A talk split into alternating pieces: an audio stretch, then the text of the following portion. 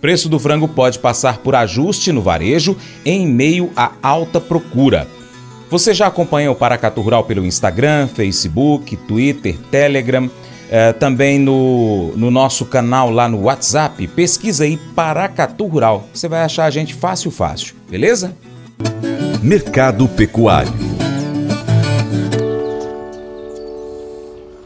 Levantamentos do CPEA apontam que os preços do boi gordo e da carne bovina seguem enfraquecidos neste início de fevereiro.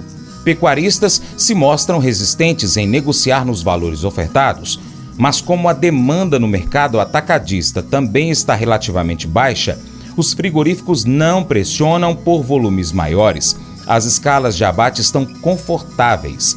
Segundo colaboradores consultados pelo CPEA, muitos agentes têm a expectativa de que a procura reaja só depois do carnaval. As exportações brasileiras de carne bovina, por sua vez, continuam em expansão. E os pecuaristas que atendem a este segmento, especialmente os que conseguem animais com peso adequado para o abate até os 30 meses, têm obtido preços bem maiores que os registrados na venda para o consumo doméstico. Depois de caírem em janeiro, os preços do suíno vivo e da carne suína têm reagido neste início de fevereiro. Segundo pesquisadores do CPEA, além da maior demanda nesse período de recebimento de salários, o impulso também vem da menor disponibilidade doméstica de animais, sobretudo com peso ideal para o abate e da proteína. Mesmo diante das altas, a liquidez está elevada no mercado interno e, segundo agentes consultados pelo CPEA, a procura pela carne suína deve continuar firme nos próximos dias. No sul do Brasil, produtores relatam solicitações de adiantamento e pedidos de cargas extras.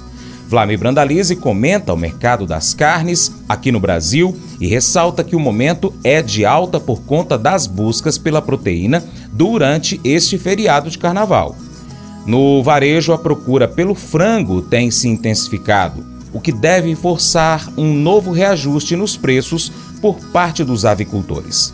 Com relação ao mercado das carnes, é com leve pressão de alta atrelada aí a expectativa que agora vamos entrar em feriadões aí do carnaval, isso vai ajudar na demanda e o mercado espera aí que isso dê um, uma leve pressão positiva na carne bovina. Também está se esperando aí pelos dados que saem na semana que vem das exportações. As apostas são de que o boi venha perto de 180 mil toneladas ou acima, né? Então na exportação. Mercado do frango também começou a reagir no varejo, né? Mercado varejista aí todo ele em alta aí do frango frango e com isso o produtor, o avicultor querendo ajustes no frango no interior também, lá na granja. Então há uma expectativa de melhora, mas tem alguns locais como Santa Catarina que teve leve pressão de baixa. Mas o, a, o alojamento começou há poucos dias, agora na nova fase de 2024, e todo mundo de olho na exportação, né? Frango está acreditando que deve fechar perto de 370, 380 mil toneladas ou acima acima a exportação de frango no mês de janeiro, aí que ainda não foi divulgado os dados preliminares finais da CSEX. Suíno, suíno também com demanda interna em crescimento, esperando demanda boa aí nesse feriadão e também de olho nas exportações, esperando que venha na próxima semana um fechamento de exportações aí acima de 80 mil toneladas no mês de janeiro. O ano passado, em janeiro, foram 80 mil. Espera-se que esse ano seja igual ou maior é, na exportação que vai dando liquidez ao setor dos suínos suíno. Suíno também segue otimista para o ano, vendo que o milho aí está com valores bem atrativos, bem justos. Farelo de soja também, na maioria das regiões, abaixo de dois mil reais, acaba sendo benéfico aí para o setor de ração, que ajuda os suinocultores que penaram aí durante o período de pandemia, o período de pós,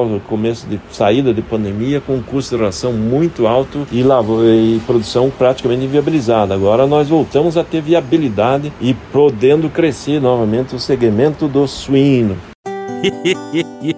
Mas eu vou dizer uma coisa pra você, viu? É, se quiser colocar propaganda sua aqui nesse programa, ó, eu vou dizer um negócio, você vai ter um resultado bom demais, senhor. É isso mesmo, é facinho, facinho, senhor. Você pode entrar em contato com os meninos ligando o telefone deles. É o 38, é o 991810123. Bem fácil. É muito bom porque aí a sua empresa vai sair dentro de um programa que é ligado aí ao homem pra mulher do campo. É nós que vai estar tá assistindo e também vai ver sua propaganda. É bom ou não é, só? Você já percebeu que fazer algo bom ou gentil é mais fácil quando você tem um amigo com você? É difícil ser o único a fazer a coisa certa e somos mais propensos a desistir quando estamos sozinhos. Deus sabia que seríamos melhores com um amigo, então ele nos diz para ajudar e motivar uns aos outros para atos de amor e boas obras. Pense em quem você poderia motivar e fazer parceria nessa semana para fazerem atos de bondade. Seja na sua escola, no trabalho, em casa, na comunidade. Envie agora uma mensagem para essa pessoa para ver se ela se junta a você para vocês fazerem algo de bom e debaterem ideias diferentes sobre o que vocês podem fazer juntos. Esse devocional faz parte do plano de estudos Nunca Desista do aplicativo bíblia.com. Muito obrigado pela sua atenção, Deus te abençoe. Tchau, tchau.